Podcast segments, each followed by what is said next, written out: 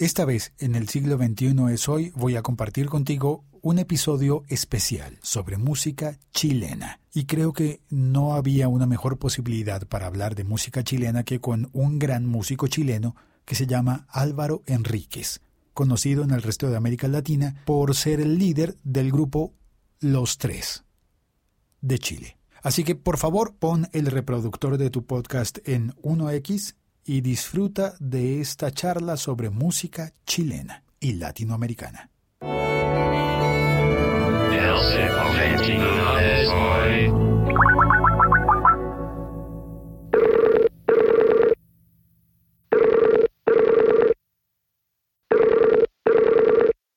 Aló.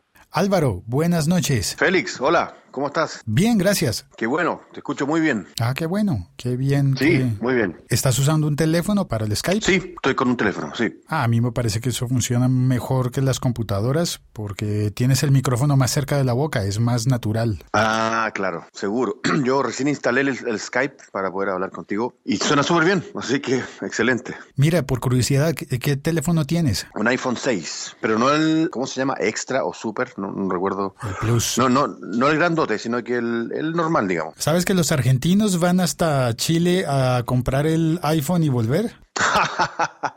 no me extraña en lo más mínimo. Tienen cerradas las importaciones. Ah, sí que están viniendo a comprar teléfono a Chile. Mira, no, no sabía. Está buena esa. Y a propósito, ¿y tú cuánto tiempo has pasado afuera de Chile? bueno, depende lo, de, la, de la época en realidad, pero bastante tiempo. O sea, no, nunca he vivido, salvo en México, que viví como dos años. No he vivido más que eso fuera de Chile, digamos. Siempre estaba volviendo. Siempre tengo mi casa acá y todo eso. No tanto. O sea, en México, esos dos años que te cuento. fueron en realidad como dos años y medio, tres, casi tres años.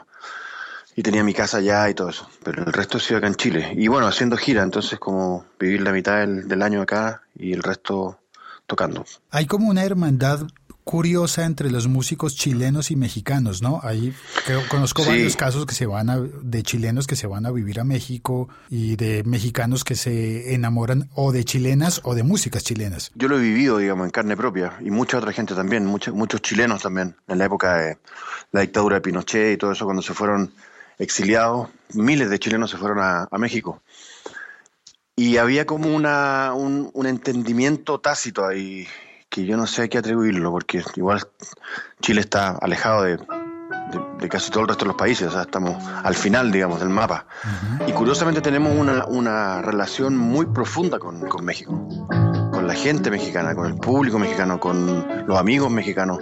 Como te digo, hay, hay un entendimiento ahí que no, sé de dónde viene, no, no, sabría muy bien a qué, a qué atribuirlo, pero, pero le caemos bien a los mexicanos y a nosotros nos caen muy bien también ellos. Entonces hay ahí como una, como una hermandad, como dices tú, muy grande. Y eso ha sido así siempre, parece. Porque yo he hablado también con gente, por ejemplo, que conoció a Agustín Lara cuando vino, cuando venía a Chile, y Agustín Lara se venía por una semana y se quedaba tres meses. Solamente una vez, amén la vida, solamente una vez también entienden, siento yo muy bien también la, música chilena, la poesía chilena, el arte chileno en general. Tenemos una conexión ahí. La esperanza que alumbra el camino de mi soledad. De hecho, en la música, pues en tu carrera creo que se notó muchísimo con el disco que Café Tacuba hizo con canciones tuyas. Exacto.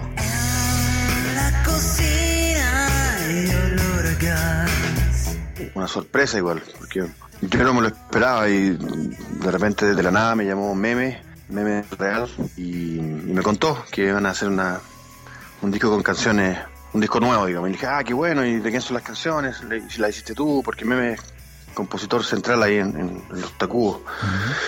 Y me dijo, no, son tuyas, güey. Le dije, ¿en serio?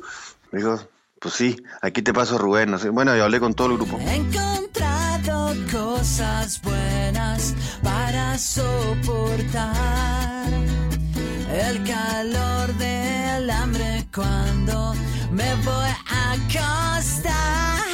Y si me dices que te vas, que no lo quieres intentar, entonces abre la ventana, tírate. Y me contaron, me dijeron, te vamos a mandar el disco con una, como una muestra, digamos, antes de que salga publicado. Y me pidieron autorización y todo. Yo pensé que era una broma en realidad, porque era como autorizaciones, es como Café Tacuba. Mira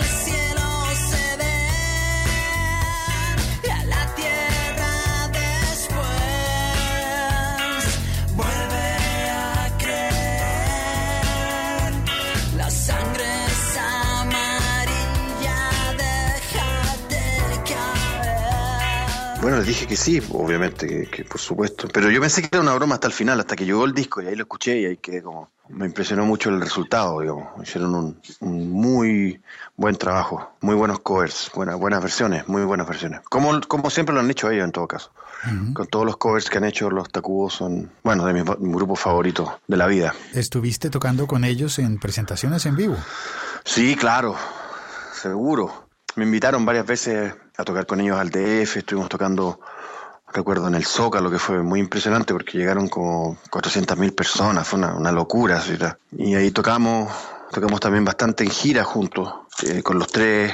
Yo también un tiempo toqué con los prisioneros y salimos de gira con los Tacubos y ahí ellos me invitaban, todas las fechas digamos que habían me invitaban a cantar las canciones de los tres o canciones de ellos también. Uy, lo, lo pasamos increíble, era muy buen momento digamos, lo pasamos muy bien. Cuando por primera vez te vi, supe que el cielo era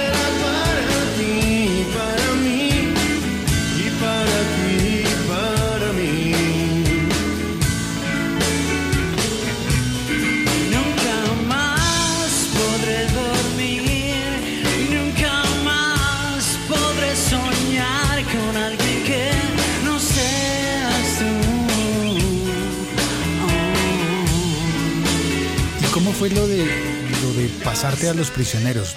Estabas tocando con los prisioneros. Fue como pasar del Inter, no, como pasar de, del Manchester City al, claro, como te dijera, como, fue como cambiar de equipo de fútbol en realidad, como acá en Chile sería como cambiar del- de la Universidad de Chile al Colo Colo, no sé.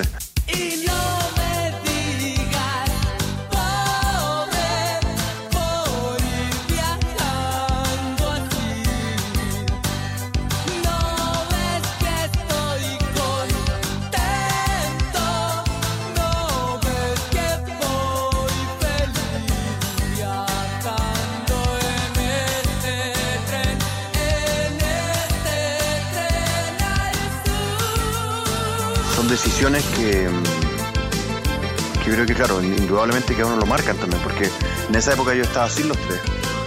Estaba eh, poniendo en marcha mi proyecto nuevo, que eran los Petinellis, otro grupo que, hice, que yo hice, eh, que tuvo mucho éxito acá en Chile.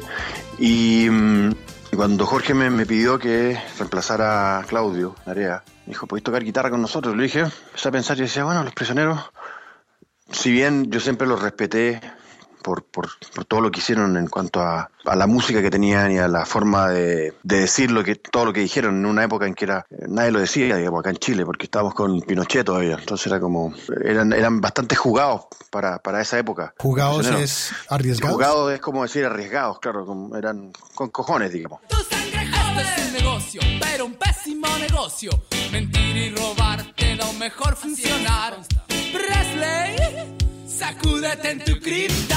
We are Sudamerican Rockers.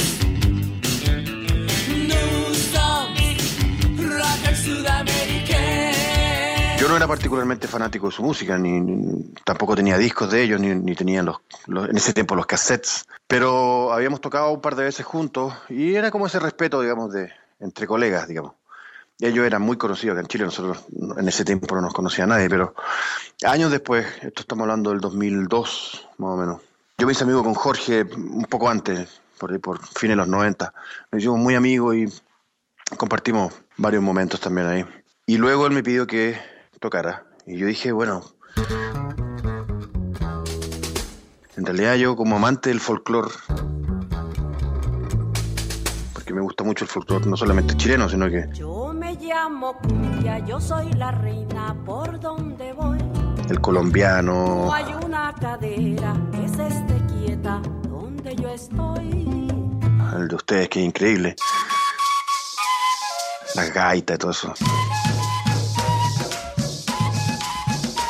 Alucinante. Eh, el folclore mexicano también. Son huasteca.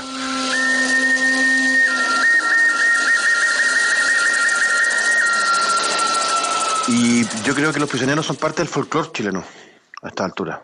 Eh, y a esas alturas también, en ese año, en el 2002. Yo dije, bueno, a mí me gusta tocar con grupos que, que son parte de la historia, digamos, de, de- de nuestra música, de la música chilena.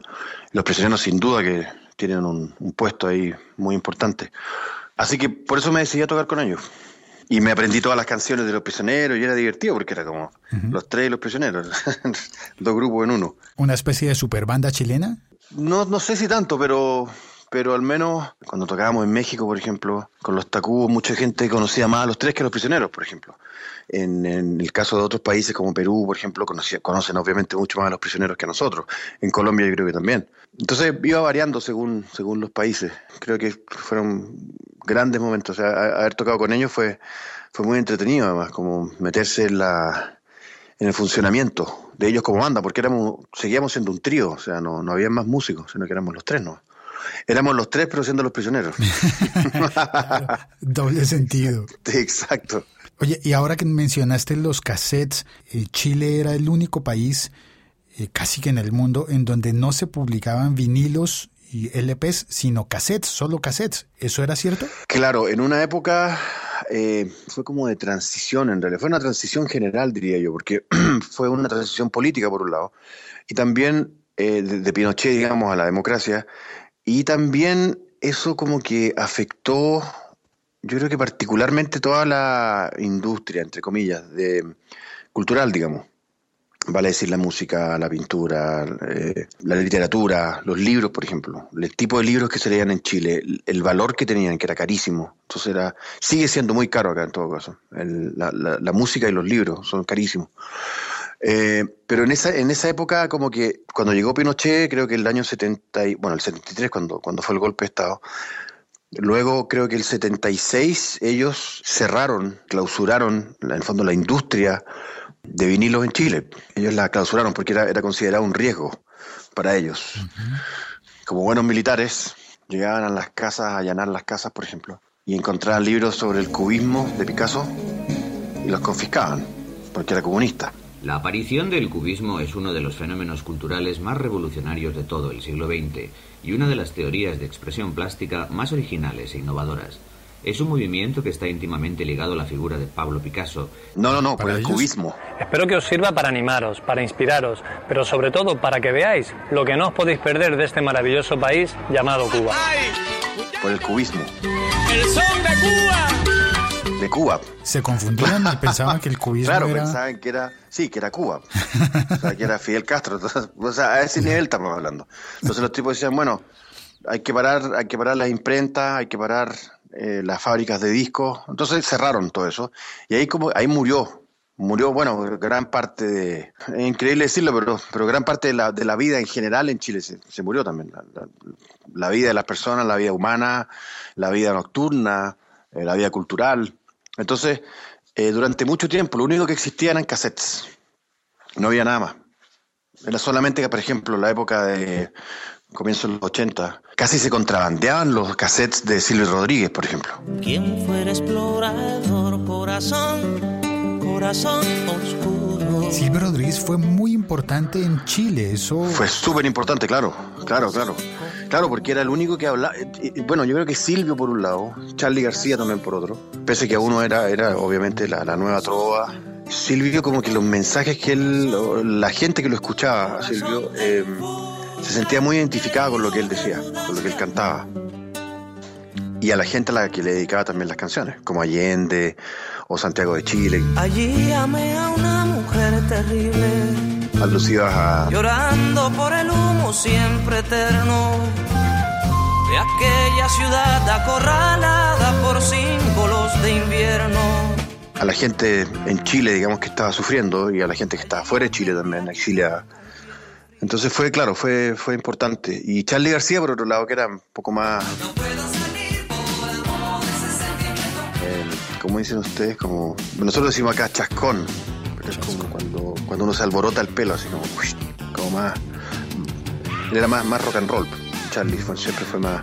Pero también tenía canciones que eran interpretadas acá en Chile muy de una manera muy sentida y muy profunda, eh, como mensajes, en el fondo. Mensajes de tal vez de alivio por un lado o de denuncia. Por ejemplo, los dinosaurios. Estoy tranquilo, mi amor. Hoy es sábado a la noche. Un amigo está en cana. Era una canción muy, muy bonita de Charlie. Esa tenía un mito bonito que decía que los dinosaurios serían los militares y... Los milicos, final claro. Exacto. Tendrían que desaparecer, decían. Ajá, claro. Los amigos del barrio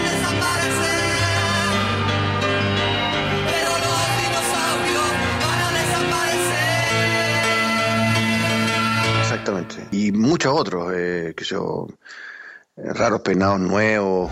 Y si vas a la derecha y cambias hacia la izquierda adelante, Eh, Clicks modernos en general, el disco era, fue como es mejor que estarse quieto, es mejor que ser un vigilante. eh, bien popular. Y como te digo, ahí existía solamente cassette. Si me gustan las canciones de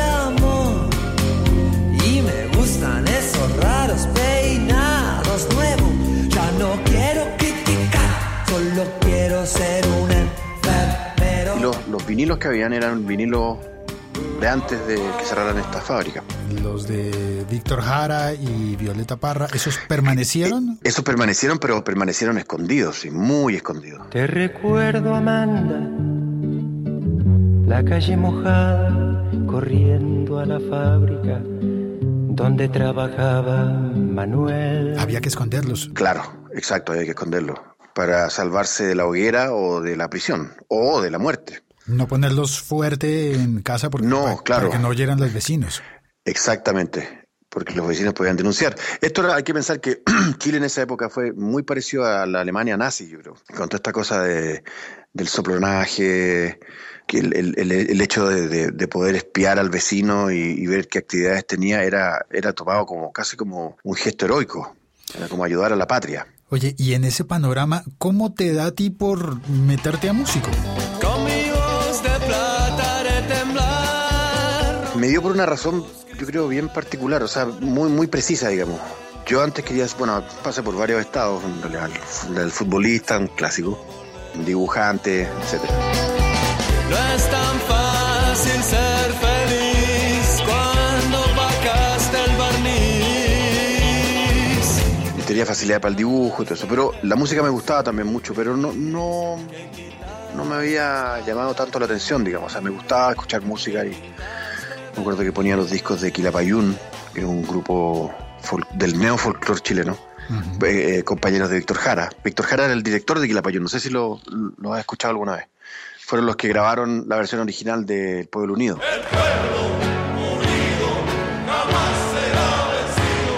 Exacto, que es una consigna chilena, además.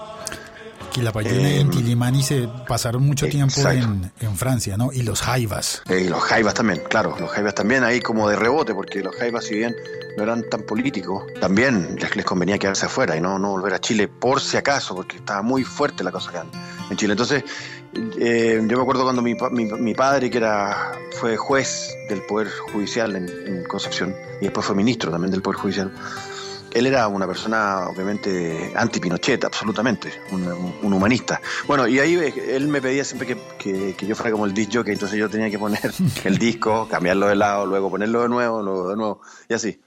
Y escuchábamos varias... Ahí aprendí harto, yo creo, aprendí mucho de, de música y también de folclore chileno, en, en una obra que se llama La Cantata Santa María de Iquique. Ustedes que ya escucharon la historia que se contó, no sigan allí sentados pensando que ya pasó. Esa te la recomiendo. Esa es la, yo creo que es como el Pet Sounds de Quilapayún. No basta solo el lamento, miremos la realidad. Se llama La Cantata de Santa María de Iquique. Esa es una historia terrible, pero contada de una forma muy, muy bonita. Eh, Tenías entonces esos discos en casa. y teníamos esos discos en la casa, claro. Teníamos también Mercedes Sosa, por ejemplo, me acuerdo. Teníamos algún disco de La Violeta. eh, de Víctor Jara, no recuerdo, pero Quilapayún me acuerdo que tenía, habían varios. y que la Bayuna eran como los más... Yo siempre los encontré como medio rock and rolleros, la Bayuna eran como... Eran, eran arriesgados también, eran... Hacían canciones y cantaban cosas muy, muy directas, digamos, sin, sin tanta, algunas muy poéticas y otras muy directas, o sea, ni siquiera aludiendo, sino que acusando directamente a, a, los, a los militares que estaban en el poder. Entonces yo creo que ahí me, me formé, eh, y y era eso por un lado, y por otro lado también Frank Sinatra. Fill my heart with song. Let me sing forevermore. porque mi mamá es hija de italiano, mi nono era italiano. Entonces había mucha música como italiana. Por eso el Petinelli. Exacto, yo soy Enríquez Petinelli. In other words, please be true. Ese es mi segundo apellido. Y también tu segundo grupo. Y también mi segundo grupo. Exactamente, mira, no lo había pensado así.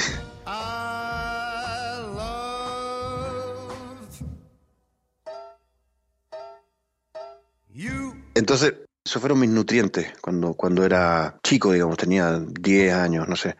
Y cuando cumplí 11 años, a los dos meses después, estaba solo en la casa viendo las noticias y la primera noticia que apareció fue la muerte de John Lennon.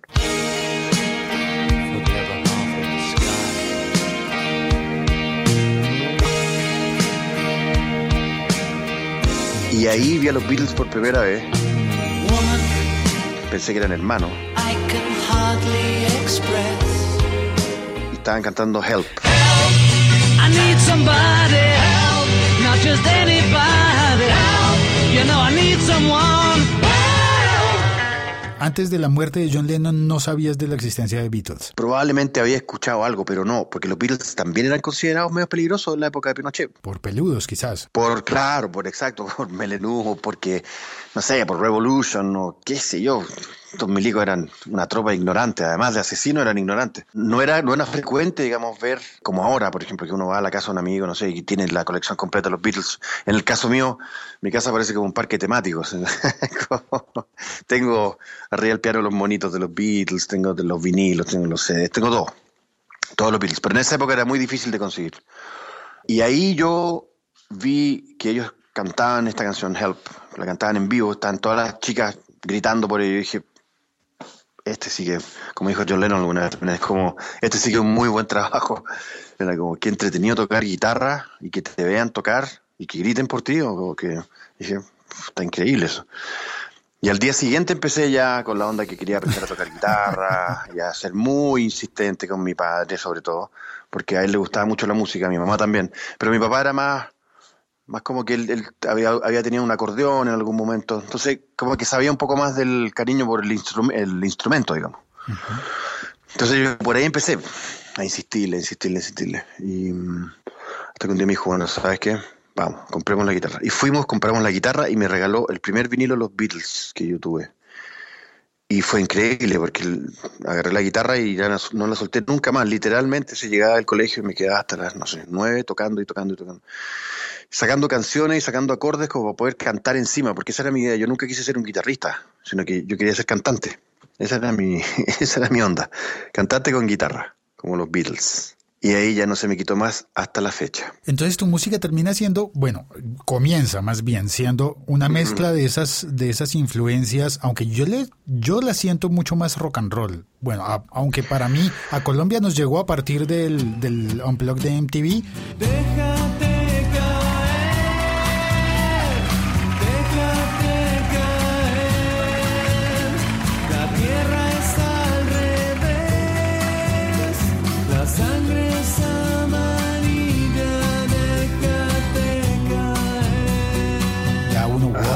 los tres. Mira, usan, ¿qué es lo que usan en la batería que le, que le pegan? Es un es un galón, es una lata, ¿no? ¿Qué es? Exacto. Sí, sí, eso, eso, eso salió a partir de, Gracias a la vida de mi amistad con, que me ha dado tanto. con Roberto Parra, Me mandaron una carta hermano de Violeta Parra. Por el correo temprano. El hermano menor, exacto. En esa carta me dicen que cayó preso mi hermano. Y él me contaba que Sin lástima con grillo por la calle lo arrastraron. en las cárceles y los lugares donde no habían instrumentos, digamos. Los internos tocaban la aceite.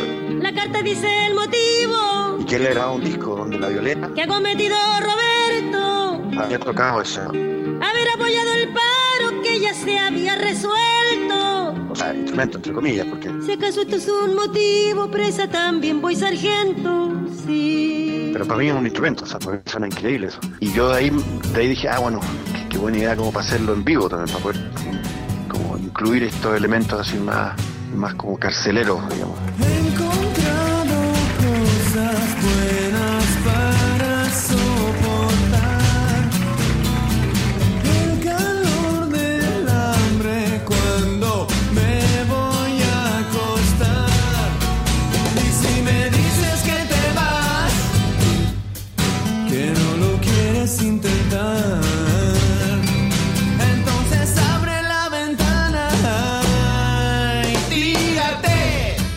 También yo creo que lo que lo que hablamos antes sobre el tema del rock and roll, los Beatles fueron como lo que abrió para mí el, el- el camino este de la, la música. Pero yo después empecé a escuchar a los ídolos de los Beatles. O sea, me metí tanto en los Beatles que ellos hablaban de Little Richard, Yeah, baby. Ooh, baby. De Chuck Berry, de Elvis.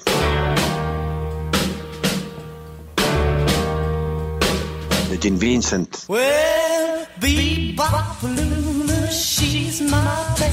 Y yo me, me puse a escuchar toda esa música y la conseguí a través de un amigo que me- también me enseñó a tocar un poco guitarra, un amigo francés. Y él tenía esa música, lo tenía en disco y me las pasaba en cassette.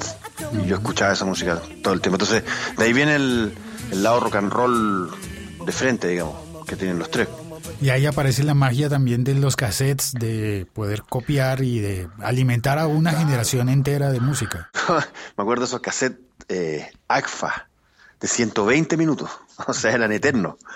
Eran millones de canciones y como las canciones de rock and roll son muy cortitas, era imposible anotarlas en el, en el papelito donde venía para poner la lista de los temas. Era imposible anotarlas porque No era, eran, eran mucho.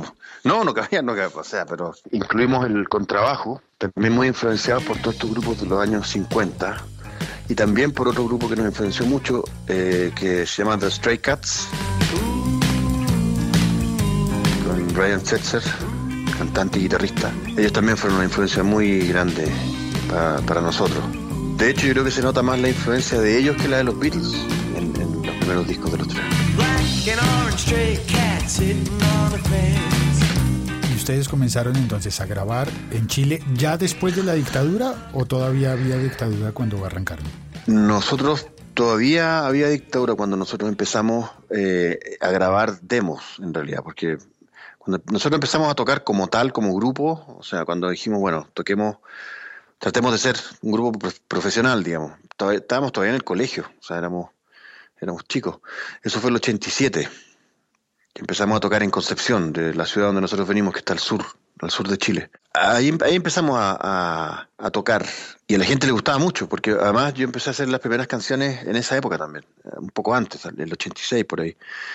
Empezamos con las primeras canciones, entonces era un estilo muy especial, porque como teníamos el contrabajo, teníamos esta batería como, que no era una batería eléctrica, sino que era una batería de verdad, porque en esa época era todo como con sintetizadores, baterías eléctricas, eh, qué sé yo, muy pocas guitarras. Sí, Chile estaba como, a mí me parecía un poco curioso que cuando en eh, Colombia y en el resto de América Latina era tan difícil conseguir instrumentos eléctricos y en Chile tenían electrónicos y hacían ya tecno y cosas como decían, uy, pero ¿a qué horas? ¿Cómo hicieron?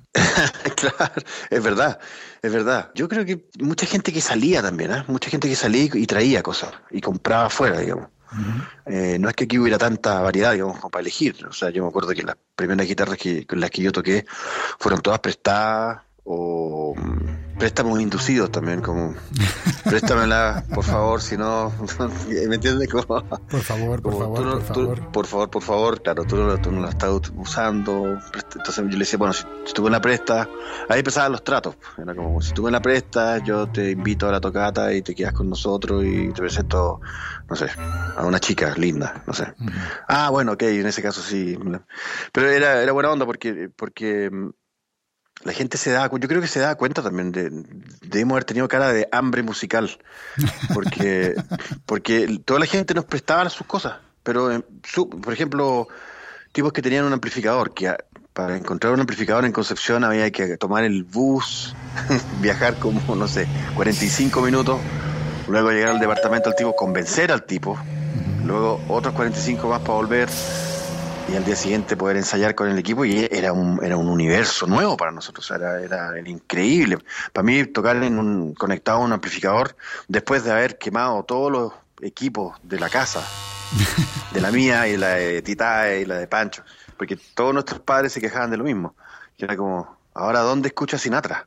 No, le quemábamos los parlantes, le- era, era un desastre. Entonces, cu- cuando tuvimos nuestros primeros amplificadores, que eran prestados también, las guitarras, lo mismo, era, era, era algo increíble. Y en Santiago había una diferencia muy grande entre, todavía, todavía existe, como yo creo como en todos los países, que la capital obviamente es como el centro de, operaciones de- del país completo.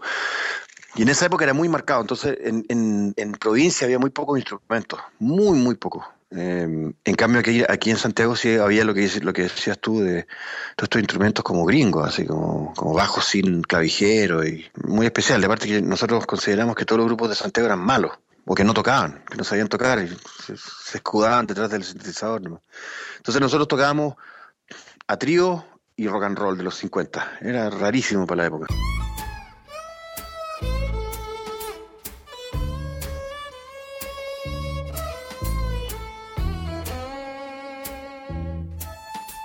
Este es un episodio podcast. Puedes adelantarlo, atrasarlo, oírlo rápido, oírlo lento, volverlo a oír y también puedes compartirlo con quien tú quieras. Gracias por escuchar este episodio. Espero que lo estés disfrutando y si es así, por favor regálanos una estrellita, un me gusta, una reseña en iTunes o simplemente un clic en compartir.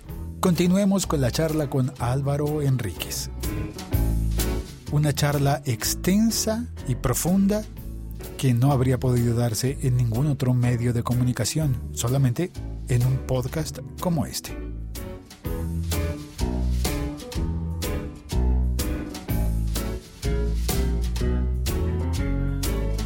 Esto, el 87 yo te diría, yo tenía 17. Ah, bueno, 87 era, Era como época de Sí, sodamanía era- en Chile. Pero proto, claro, proto 3, digamos.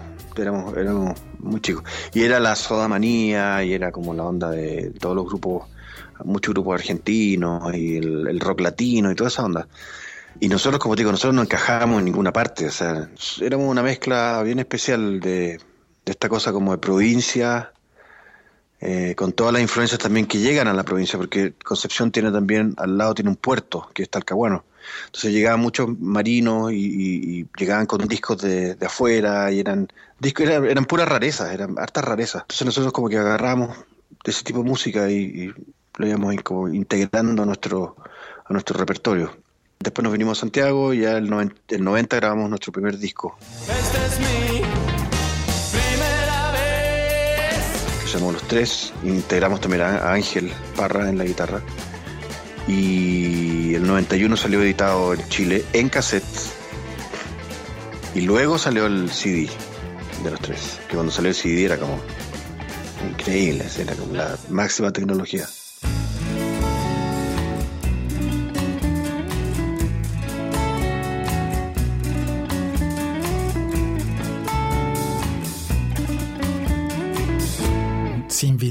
Entonces no pasaron por el vinilo nunca. No pasamos por el vinilo, o sea, después sí, después sí, a partir del Fome.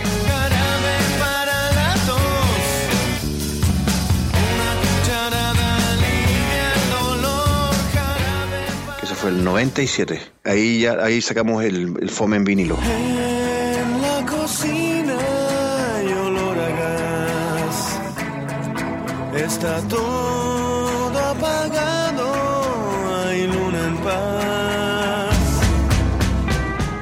Ahora están casi todos los discos de los tres en vinilo. Con ese disco siempre me, me ha parecido como, caramba, pero si en Chile fome es algo así como decir feo, Aburrido. aburrido, ¿por qué le pones así a un disco? Porque yo pensaba, y siempre he pensado, que uno eh, siempre tiene que hablar de dónde viene uno.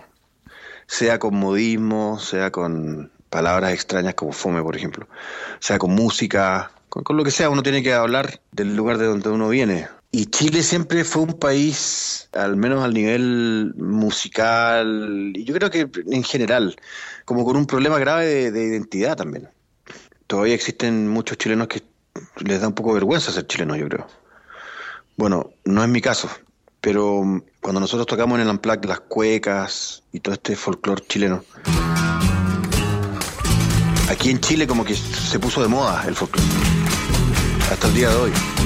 Eh, cosa que me enorgullece mucho porque eh, fue, fue un momento importante, digamos, en, la música, que, los jóvenes y toda la gente empezara a escuchar folclore de nuevo, que la música, la única música que tenemos acá en Chile, que, digamos.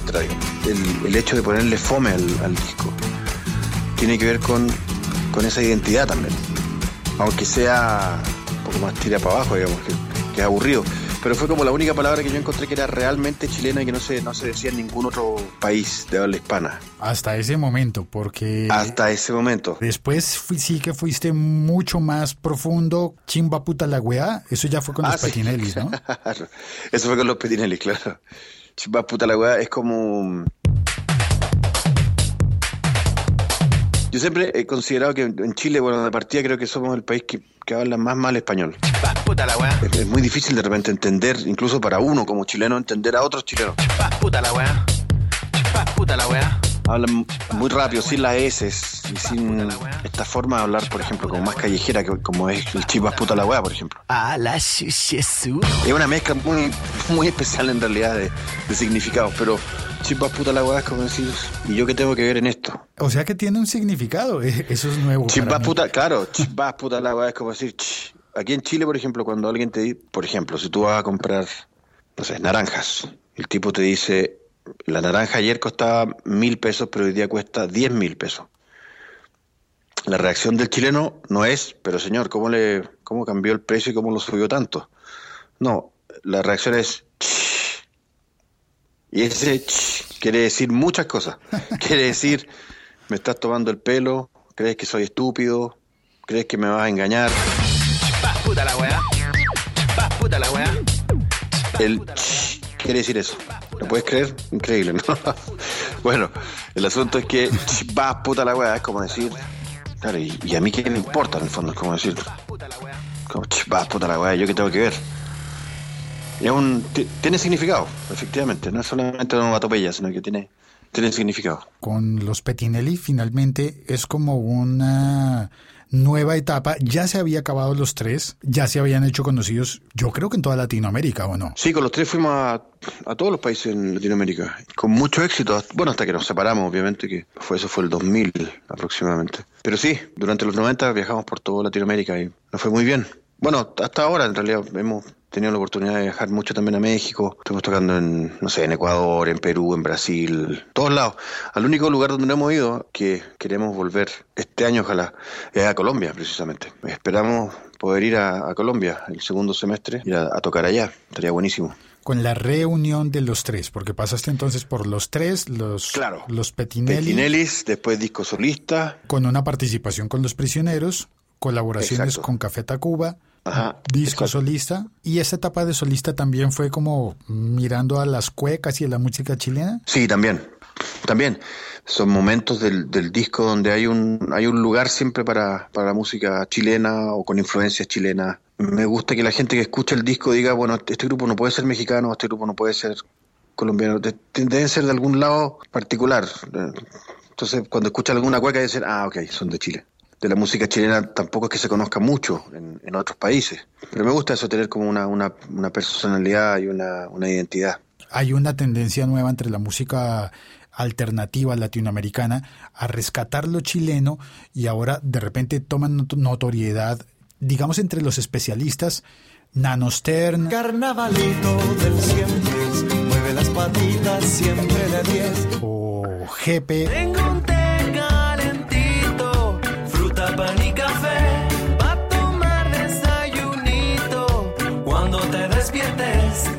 Pedro Piedra, Es el sueño de una inteligencia dormida que sueña con vivir el día, pero se resiste a despertar. ¿Cómo te vas tú con ellos, con estos nuevos? Muy bien, muy bien, son todos fans de los tres, entonces son, son tipos muy buena onda, muy, eh, muy respetuosos, muy y, y creo que tienen también mucho talento, o sea, son, son, son generaciones jóvenes que han, que han tomado y se han influenciado de, de muchos grupos, entre ellos nosotros también, entonces se me hace prácticamente imposible no, no atesorar, digamos, lo, lo que ellos hacen. Están, están haciendo cosas que, que también hablan de Chile, que también son más, un poco más localistas. Y eso creo que hace muy bien. A mí al menos me, me gusta mucho eso. Y sin embargo, a nivel popular, le hablas a la gente, por lo menos en Colombia, de música chilena y piensan en los prisioneros, obviamente. Ajá, claro. Y después, si les dice, nómbreme más, de repente te nombran a la ley, pero la ley como que en realidad no suena tan a Chile. No, pues la ley no suena nada de Chile en realidad.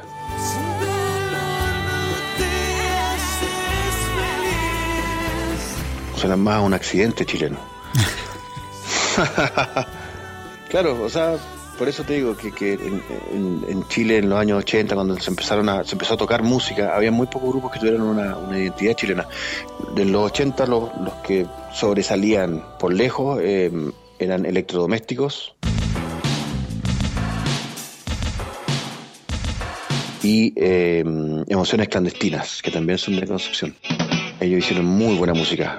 Emociones Clandestinas. No sé si has escuchado eh, el nuevo estilo de baile.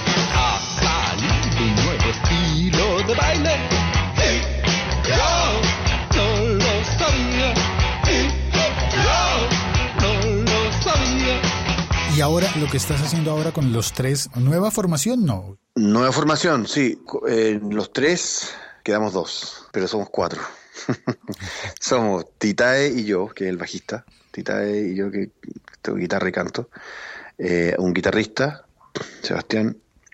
Un baterista, que es Boris. Y un tecladista también tenemos. Toca teclado, acordeón. Y me gusta mucho la nueva formación, porque son, son integrantes más jóvenes que conocen de memoria las canciones de los tres y eso es muy agradable. Se lo sabe perfecto. O sea, cuando te, está sonando, está sonando bien, está más, más rock and rollero también. Entonces me, me gusta mucho eso. Tráeme la escopeta porque le voy a disparar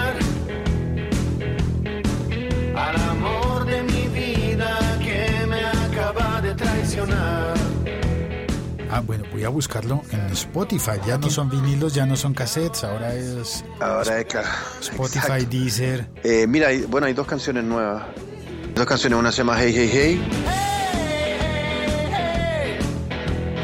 Esto es lo que pasa por querer y por amar. y la otra se llama Quizás con quién. Quizás con quién andarás ahora.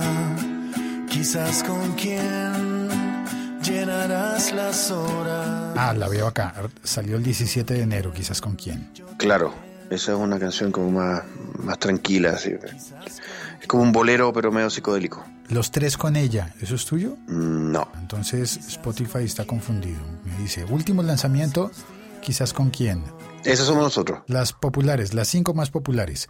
He barrido el sol. He barrido el sol de este lugar. Ajá. La segunda, Sudapara. Nada más interesante, cariño, nadie tan grata como yo. Sí. Tres, La Torre de Babel. En la torre de Babel vivían 50 cigarros, vivían amontonados, hechos todos de papel. Ajá. Cuatro, repite, He barrido el sol, pero ya en versión de disco y no, y no la un- Ah. unplugged. Con mi voz de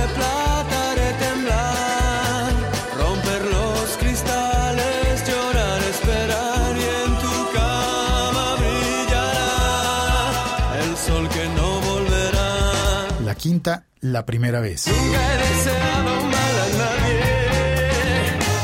Esta es mi Ajá. primera vez. Bien. No están mis preferidas de aquella época. Entre las cinco. Ah, no, mira, da- mostrar cinco más. Un amor violento, ok.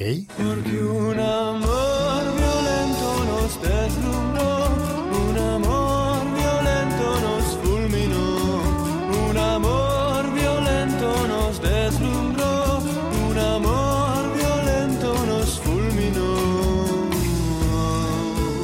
Esa ya está en mi colección.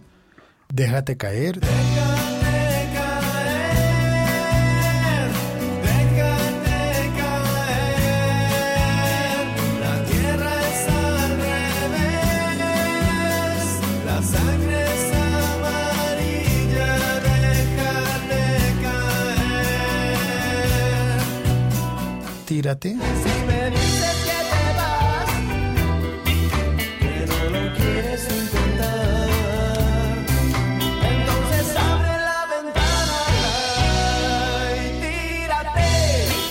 Repite un amor violento. Cuando por primera vez te vi, supe que el cielo era para ti, para mí, y para ti, y para mí.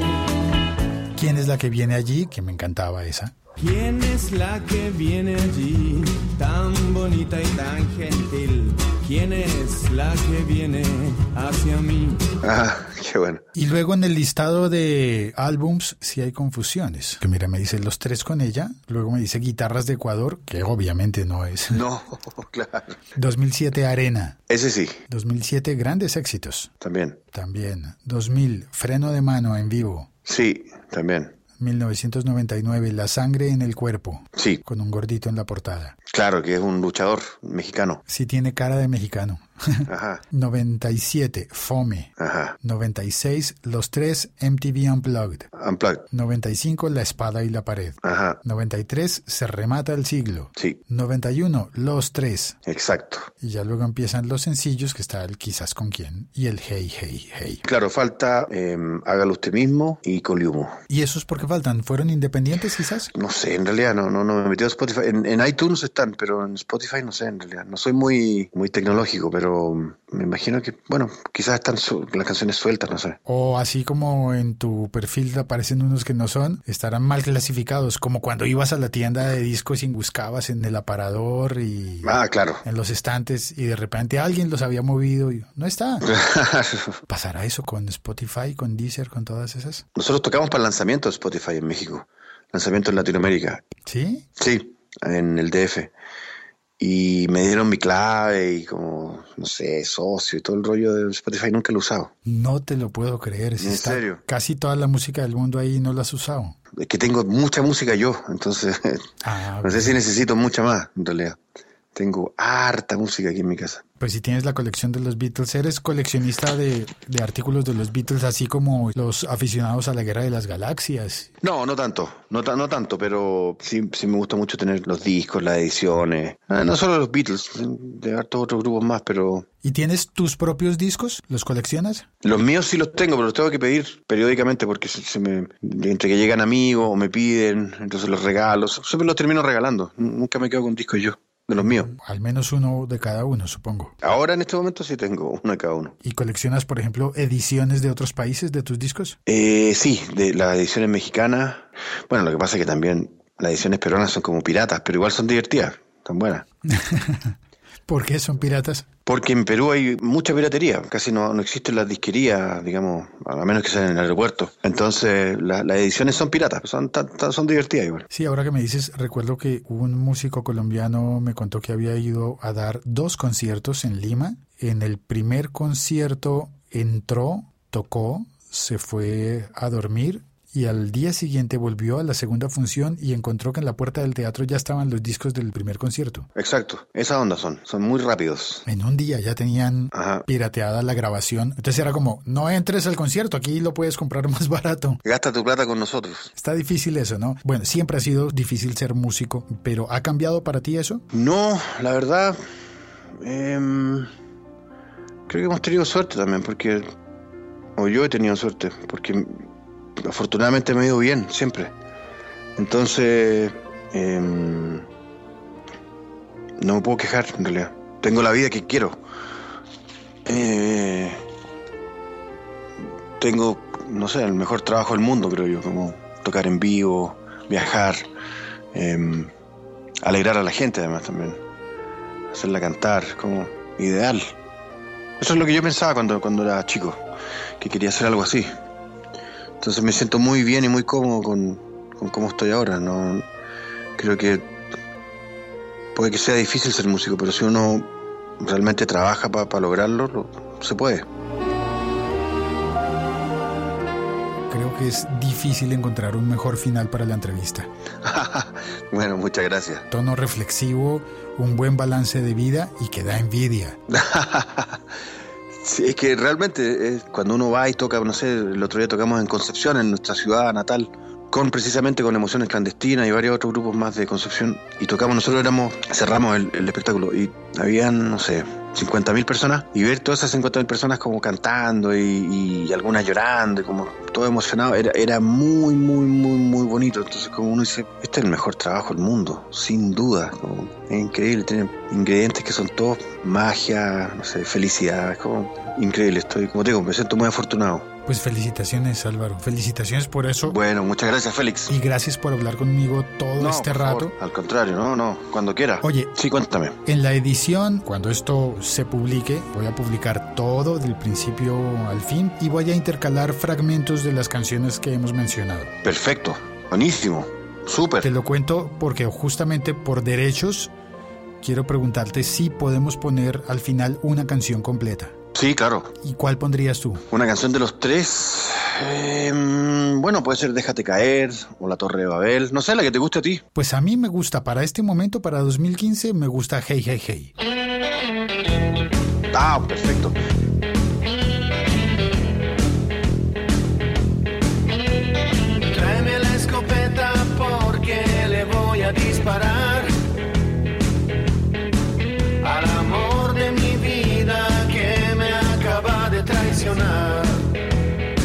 Bueno, no has escuchado quizás con quién. Escúchala, porque esa está buena. Cuando la escuche, mándame un mensaje ahí por, por Skype. A ver qué te pareció. Me dejó como un perro y ahora tendrá que pagar. Y si no, pon Hey Hey Hey, la que tú quieras. El cielo está nublado y enojado como yo. Dale, haz la, la que tú quieras.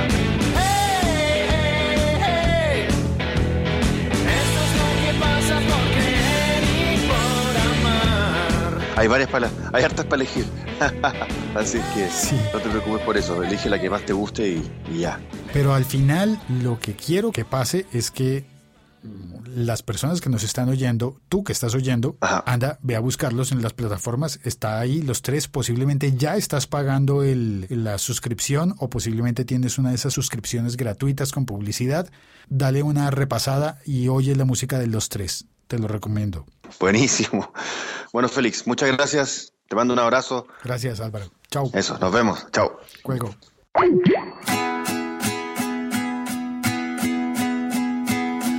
Quizás con quién andarás ahora, quizás con quién llenarás las horas.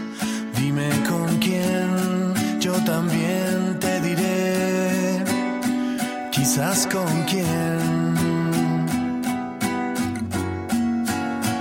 Quizás con quién verás los días bellos con luz oscura y sonido